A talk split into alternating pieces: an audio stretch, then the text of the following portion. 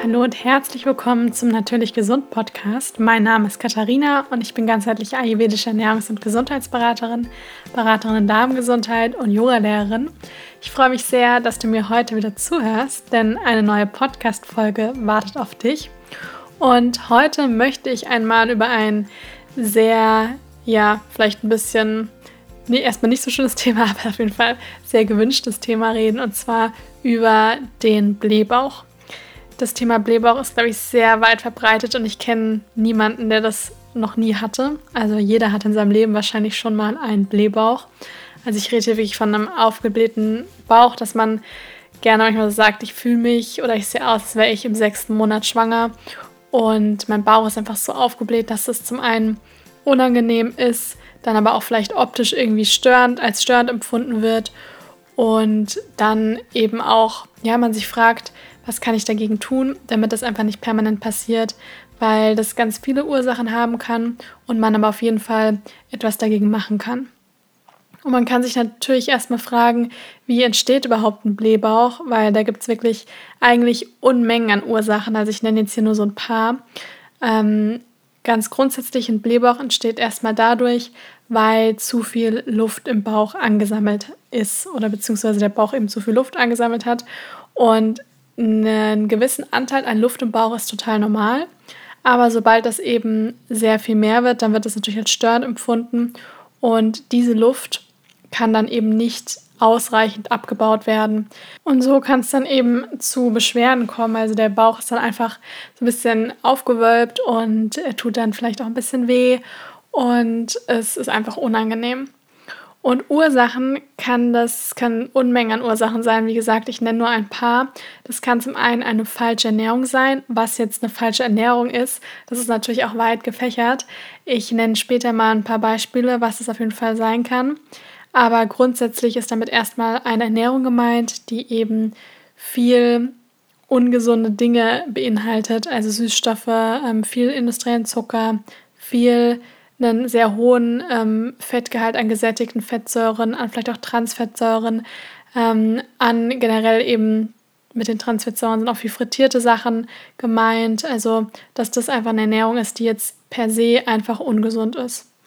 Dann aber auch zu wenig Bewegung, weil es ist auch wirklich sehr, sehr wichtig für unsere allgemeine Gesundheit, aber auch für die Darmgesundheit, dass wir uns genügend bewegen, dass wir auch genügend an der frischen Luft sind und unser ganzer Körper, ich sag mal, wir haben einen Bewegungsapparat und in dem Wort Bewegungsapparat steckt ja schon das Wort Bewegung drin und deswegen ist es sehr wichtig, dass man sich genügend bewegt.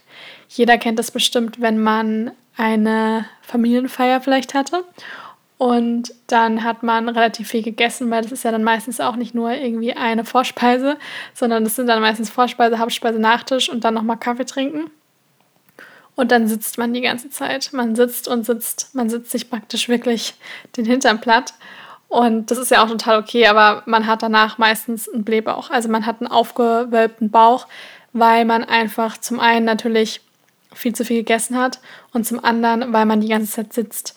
Also einem wird sicher sehr viel besser gehen, wenn man auch über die Weihnachtsfeiertage nach dem Mittagessen oder nach dem Kaffeetrinken einfach eine große Runde spazieren gehen würde, dann würden wahrscheinlich alle sich sehr viel besser fühlen und der Bauch wäre nicht so aufgebläht und nicht so fest und man würde einfach ein angenehmeres Gefühl im Bauch haben. Also wie gesagt, Bewegungsmangel kann auf jeden Fall eine Ursache sein von einem Blähbauch. Und ich kenne auch viele Leute, die mir berichtet haben, als sie angefangen haben, Sport zu machen, dass ihre Verdauungsbeschwerden sehr viel besser geworden sind. Andersrum kann es aber auch sein, das habe ich auch schon oft in den Beratungen gehört, dass die Verdauungsbeschwerden sehr viel besser geworden sind, weil sie angefangen haben, weniger Sport zu machen. Ja, also da kommt es immer sehr drauf an, von wo kommt man. Also bin ich jemand, der es sowieso immer mit allem übertreibt und meinem Körper auch viel zu wenig Regeneration gebe und sowieso ein Leben führe, das sehr stressig ist und ich auch nicht sehr stressresistent bin. Das ist auch gar nicht erstmal positiv oder negativ, es ist einfach so.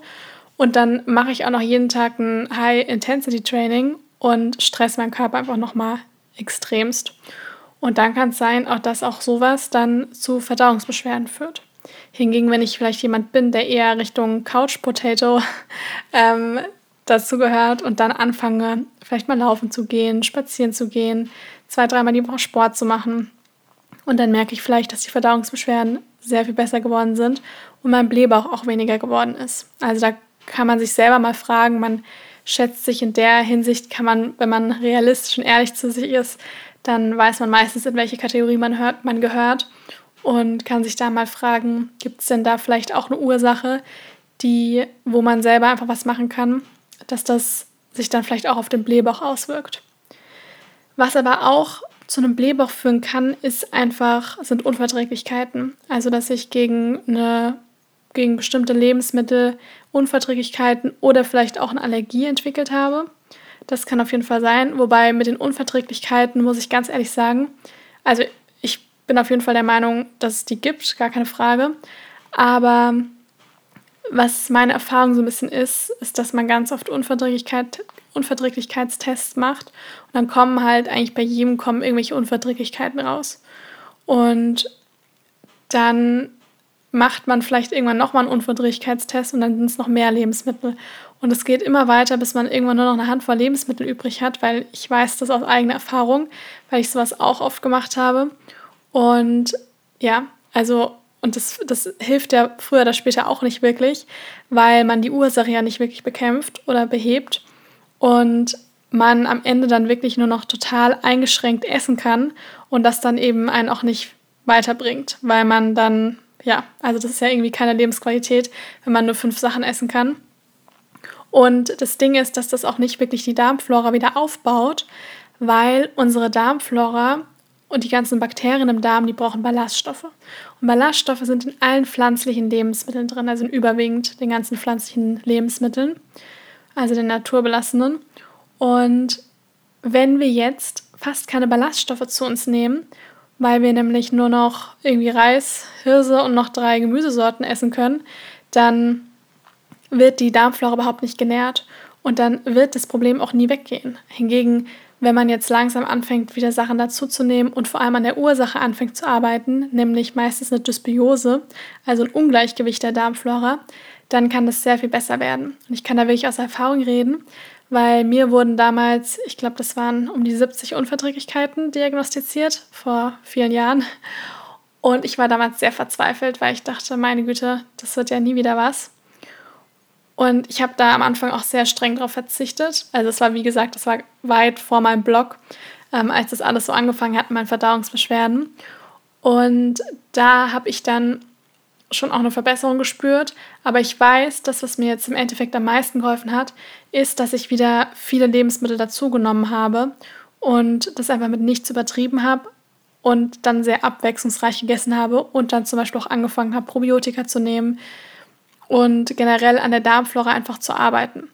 Und jetzt, ich hatte vor zwei Jahren, hatte ich glaube ich nochmal so einen Unverträglichkeitstest wegen, wegen einer anderen Sache, wo dann die Heilpraktikerin meinte, wir testen das nochmal. Bei mir wurde nicht eine einzige Unverträglichkeit festgestellt.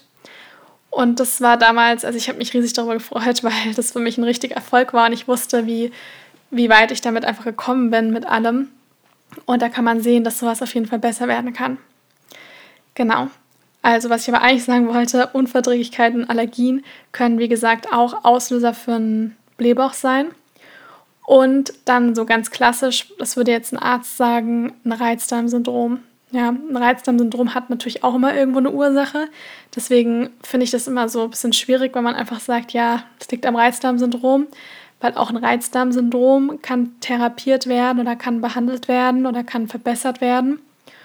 Und ähm, aber wie gesagt, wenn man jetzt jemand ist, der einfach eine super sensible Verdauung hat und die Verdauung einfach sehr auf Stress, auf Sorgen, auf Ängste, auf Schlafmangel und so weiter reagiert, dann kann es einfach sein, dass man da auch zu so einem Reizdarmsyndrom einfach neigt und dass man, ja, dass da einfach dieser Darm-Hirn-Achse, dass da so ein bisschen so eine leichte Störung eben ist und die sehr stark kommunizieren und dass sich einfach weil es wird ja nicht umsonst auch gesagt, dass der Darm das zweite Gehirn ist, dass da, dass sich dann auch wirklich auf die ganze Darmgesundheit, auf das, auf das Blähverhalten vom Bauch dann wirklich auswirkt. Und ja, zu guter Letzt, was natürlich auch ähm, eine Ursache sein kann, sind einfach die ganzen chronisch entzündlichen Darmerkrankungen. Das, wie gesagt, ich bin kein Arzt, ähm, aber ich habe schon viele von den Leuten auch beraten mit Colitis ulcerosa oder Morbus Crohn, wo sich dann wirklich ein, der Dickdarm oder Dünndarm, wo sich die Darmschleimhaut entzündet. Und das kann natürlich auch zu allen möglichen Verdauungsbeschwerden führen. Und ähm, ja, also mit denen, das ist wirklich auch eine Erkrankung, da wird mein Herz auch immer so richtig weich, weil mir das einfach immer richtig leid tut. Und ich weiß, wie furchtbar die ganzen Symptome sein können. Aber auch hier kann man auch mit Ernährung einiges machen und habe auch schon viel gesehen, was da alles möglich ist. Aber ebenso Entzündungen können dann eben auch zu einem Blähbauch führen. Wichtig ist auf jeden Fall, mir an der Stelle zu sagen, wenn man wirklich einen Blähbauch mit verbunden mit starken Schmerzen hat, auf jeden Fall zum Arzt gehen. Also das ist ganz wichtig, das ärztlich abklären zu lassen. Der Arzt wird dann vielleicht einen Ultraschall machen, der wird vielleicht auch eine Magen- oder Darmspiegelung vorschlagen. Und das ist super wichtig, um einfach abklären zu lassen, dass da organisch alles in Ordnung ist. Weil man kann manchmal noch so viel mit irgendwelchen entzündungshemmenden Lebensmitteln und so weiter machen. Aber wenn man halt einfach wirklich was akut hat, dann ist es auch, dann ist es auch super, dass wir da die Schulmedizin haben und dass man das wirklich dann organisch abklären lässt. Genau dann wissen aber sicher auch viele, es gibt nun mal einfach bei der Ernährung viele Lebensmittel, die einfach blähende Eigenschaften haben. Also es gibt ja nicht umsonst auch viele Sprüche rund um blähende Lebensmittel, dass die Auswirkungen haben auf ähm, Blähungen, auf den Blähbauch. Und hier gehört als allererstes die ganze Kohlfamilie dazu, auch so diese ganze Lauchfamilie, also ähm, so Dinge auch wie Zwiebeln, Lauch, Hülsenfrüchte. Ja, gerade das, so Nachrichten bekomme ich ganz oft, dass die Leute berichten, sie haben ihre Ernährung auf pflanzlich umgestellt oder ernähren sich jetzt seit einer Zeit vegan und fühlen sich an sich auch gut. Aber was das größte Problem ist, dieser Blähbauch oder ständige Blähung. Und das kann einfach daran liegen, dass man relativ schnell den Ballaststoffgehalt, den Ballaststoffanteil der Lebensmittel sehr stark erhöht hat und die Darmflora braucht einfach eine gewisse Zeit.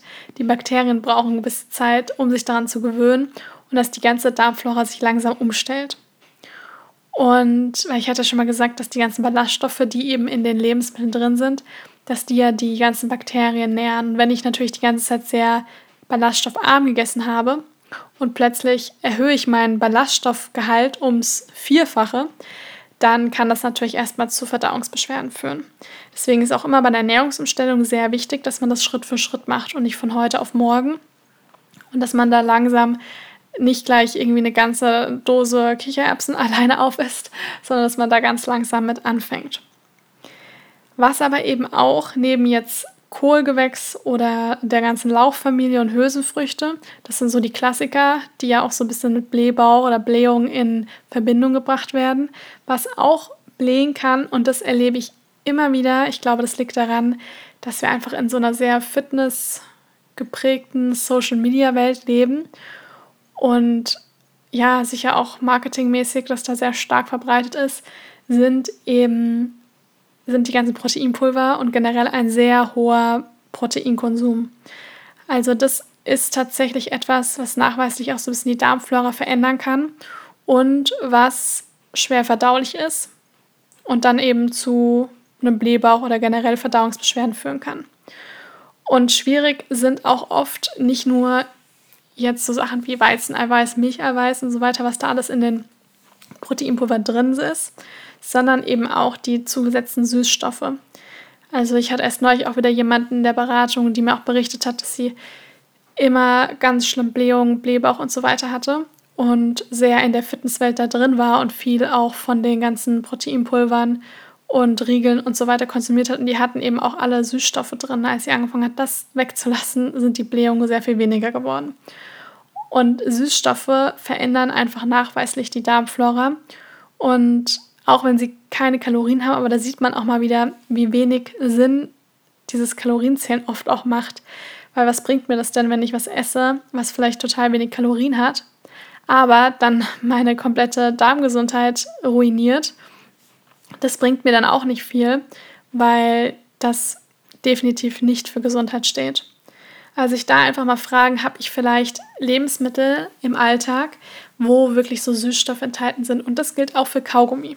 Also da spreche ich auch aus Erfahrung, weil ich war der Master in Kaugummi kauen früher. Ich habe so viel Kaugummi gekaut den ganzen Tag lang und wäre niemals auf die Idee gekommen, dass das Kaugummi kauen etwas mit meinen Verdauungsbeschwerden zu tun hat. Und ich habe wirklich super viel Kaugummi gekaut. Erstens liegt es daran, dass wenn man natürlich nicht nur ein Kaugummi am Tag kaut, sondern vielleicht zehn, dass man dann natürlich auch sehr viel von den enthaltenen Stoffen abbekommt. Wenn ich jetzt einmal die Woche ein Kaugummi kau, also ich mache es gar nicht mehr, aber wenn man das jetzt mal macht, dann ist das nicht so tragisch. Aber wenn man das jeden Tag packungsweise macht, dann sollte man sich da auf jeden Fall mal fragen, weil das eben dann wirklich Auswirkungen haben kann. Und dann schluckt man beim Kaugummi-Kauen natürlich auch sehr viel Luft. Also das ist definitiv auch etwas, was man, ja, wo man so ein bisschen dran denken sollte. Dann kann aber, können aber zum Thema Luftschlucken, können das auch so Sachen wie dann Stroh, so ein Strohhalm sein, mit dem man ständig trinkt. Ähm, da sollte man sich auf jeden Fall auch bewusst sein, dass man da viel Luft schluckt und das führt dann, wie gesagt, auch wieder zu viel Luft im Bauch. Und die Luft möchte ja irgendwo hin. Also dementsprechend weitet sich der Bauch natürlich dann aus und das Essverhalten. Also da hatte ich ja neulich schon mal drüber geredet, werde auch immer wieder drüber reden, weil es einfach sehr wichtig ist. Das Essverhalten spielt auch eine sehr große Rolle, wenn ich einfach zu schnell esse, zu hastig esse, dabei dann eben auch viel Luft schlucke und die ganzen groben Stücke, die ich nicht richtig gekaut habe, die Essens, die Bissen, und die gelangen dann alle in meinen Magen, dann hat der Magen einfach sehr viel mehr Arbeit. Das ist zwar natürlich möglich, also wir können ja auch theoretisch auch auf dem während wir einen Handstand machen, schlucken und wir können auch größere Brocken runterschlucken, also es schafft die Speiseröhre, aber es ist nicht gesund. Also, dass das mal passiert, ist nicht so schlimm, aber wenn man jetzt nie richtig kaut und immer nur so große Brocken runterschluckt, dann kann das einfach auch zu einem Blähbauch führen. Wenn wir jetzt vom an der ayurvedischen Perspektive da so ein bisschen drauf gucken, dann hat ein Blähbauch erstmal viel mit dem Vata-Dosha zu tun. Und das Vata-Dosha, das steht für die Elemente Luft und Raum oder Äther. Und bei Luft, da könnt ihr euch schon denken, dass eben Luft viel mit auch Luft im Bauch zu tun hat. Also Blähung, Blähbauch, das alles hat ja mit Luft zu tun. Und dieses luftige Element, das steht eben auch für das Vata-Dosha. Und wenn man eben zu viel Luft im Körper hat und Luft, gerade Wind, kommt auch ganz oft mit Kälte, dann hat man meistens eben viel Water im Körper. Oder es kann auch einfach nur ein, eine aktuelle Störung, sage ich jetzt mal in Anführungsstrichen, sein. Also, dass man einfach nur aktuell viel Water im Körper hat. Sei das jetzt, wenn man viel Stress hat, viel Unruhe oder zum Beispiel auch viel geflogen ist. Auch solche Sachen können dazu führen, man eben einfach einen Lebensstil führt, der sehr, sehr hektisch, sehr unruhig ist, dann kann das einfach zu sehr viel Water im Körper führen.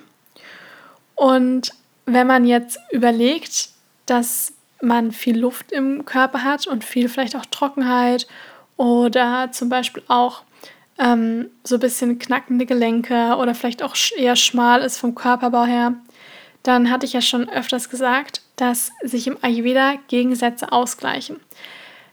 Das heißt, wenn man mal überlegt, wir, man hat viel Water im Körper und da isst man jetzt viel trockene Sachen, viel kalte Sachen, viel Rohkost, viel rohes Obst, ähm, viel Karotten und Sellerie, Sticks und so weiter.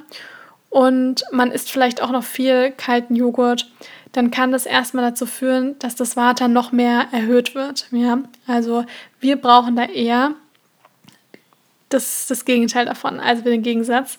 Wir brauchen da warmes Essen, gekochtes Essen, ähm, eher wärmende Gewürze, auch so ein bisschen mehr Suppen, Eintöpfe, alles, was so leicht vorverdaut praktisch schon ist, um die Verdauung da eher zu schonen und das Vata so ein bisschen zu besänftigen. Was da auch helfen kann, ist zum Beispiel Ingwer. Ja, das ist auch so mein Tipp Nummer eins bei einem Blähbauch, ist Ingwerwasser, also so ein Ingwertee. Da schneidet man einfach den Ingwer in kleine Stücke, übergießt den mit heißem Wasser und lässt den so 15 Minuten ziehen und trinkt dann das Ingwerwasser schluckweise. Kann man ruhig auch mäßig so einen Liter für den Vormittag verteilt machen und das dann über den Vormittag trinken. Genau. Was im Ayurveda auch noch sehr, sehr oft erwähnt wird, sind die Kombinationen von Lebensmitteln. Und hier gilt es in erster Linie, also beziehungsweise grundsätzlich gibt es im Ayurveda ja nicht ganz, es ist jetzt nicht so dogmatisch, dass man da tausend Regeln hat, aber was sehr, sehr ernst genommen wird, sind diese Lebensmittelkombinationen. Im, wenn man so ein bisschen sich im Internet manchmal umschaut, dann wird auch viel von dem Food Combining, also von der Kombination von Lebensmitteln eben auch gesprochen. Und da bin ich nur so bedingt ein Fan von, weil da gibt es auch alle möglichen Regeln. Man darf ähm, Proteine nicht mit Fette kombinieren und so weiter. Und das ist meiner Meinung nach ein bisschen Schwachsinn. Aber wo ich absolut der Meinung bin, ist bei dem Thema rohes Obst. Man kann es einfach mal ausprobieren. Man isst ein üppiges Mittagessen und man danach isst man einen großen Teller gemischtes Obst. Dann frage ich mal danach, wie geht's dir danach? Ähm, die meisten werden sagen, ich habe jetzt einen Blähbauch oder ich habe Blähung oder ich habe Bauchschmerzen. Und das ist etwas, was ich selber wirklich auch sehr streng beherzige. Und zwar, dass ich niemals Obst als Nachtisch esse. Also wir reden hier in erster Linie von gekochtem, äh, von, Entschuldigung, von rohem Obst. Von rohem, von rohem Obst. Weil rohes Obst ist sehr leicht verdaulich. Und wenn ich das als Nachtisch esse, dann gärt das ganz oft. Also dann liegt das da und gärt. Ähm, jetzt kann man natürlich sagen, ja, aber im Magen wird ja alles gemeinsam vermengt und das ist auch nicht wissenschaftlich belegt. Aber ich kann wirklich aus Erfahrung sagen und auch aus Erfahrung mit anderen Menschen, dass das einen Unterschied macht. Und deswegen Obst immer auf nüchternem Magen und vor allem, das sage ich jetzt, weil wir im Sommer sind, und das Thema Melone. Ganz viele sagen immer, oder ich habe auch mal gedacht, ich vertrage keine Melone. Oder Melone, das sorgt bei mir für Verdauungsbeschwerden. Und ich hatte vor zwei Jahren das erste Mal auf Instagram, glaube ich, den Tipp gegeben, Melone nie als Nachtisch essen, auch nicht eine Stunde entfernt vom Essen, sondern Melone, wenn auf nüchternen Magen, also morgens oder halt mit Abständen von ein paar Stunden zur nächsten Mahlzeit. Und ich habe, glaube ich, fast 100 Nachrichten bekommen mit Leuten, die gesagt haben, oh mein Gott, ich kann Melone essen und ich habe keine Verdauungsbeschwerden und ich dachte immer, ich vertrage Melone nicht. Gerade die Wassermelone, weil die Wassermelone besteht fast nur aus Wasser und wenn wir die jetzt als Nachtisch essen, dann sorgt die einfach für Verdauungsbeschwerden, weil die einfach sehr leicht verdaulich ist. Und wenn ich die einfach on top von etwas esse, was schwer verdaulich ist, dann ja, liegt das da einfach. Wie gesagt, im Hinterkopf behalten, es ist nicht wissenschaftlich belegt, aber aus Erfahrung ähm, kann ich sagen, dass der Tipp auf jeden Fall hilft. Deswegen gebe ich ihn sehr gerne weiter, weil Wassermelone schmeckt ja sehr gut und deswegen sollte man sie auch genießen, aber eben ohne Verdauungsbeschwerden. Genau. Also wie gesagt, Obst am besten immer auf nüchternen Magen, nicht als Nachtisch und vor allem ganz wichtig bei dem Thema Melone. Dann im Ayurveda wird noch von einer weiteren Kombination gesprochen, die man meiden sollte, und zwar die Kombination von Milch. Also hier geht es nicht um die Mandelmilch oder Hafermilch, sondern wirklich um die Kuhmilch. Die sollte nicht mit anderen Lebensmitteln kombiniert werden. Und das gilt auch für die Milchprodukte. Also kein Joghurt mit Früchten, äh, kein Käse auf dem Brot und das sind alles Sachen, die im Ayurveda ähm, nicht empfohlen werden, weil die eben auch als schwer verdaulich gelten. Wichtig ist auch zu beachten, dass man einfach darauf achten sollte, dass es eben abends ist die Verdauung nicht mehr ganz so stark. Deswegen sollte man hier eher ein bisschen leichter essen. Das heißt jetzt nicht, dass man nur Gemüsebrühe zu sich nehmen sollte. Das kann natürlich schon ein richtiges Abendessen sein, aber einfach nicht erst um 22 Uhr und man geht um 22.30 Uhr schlafen.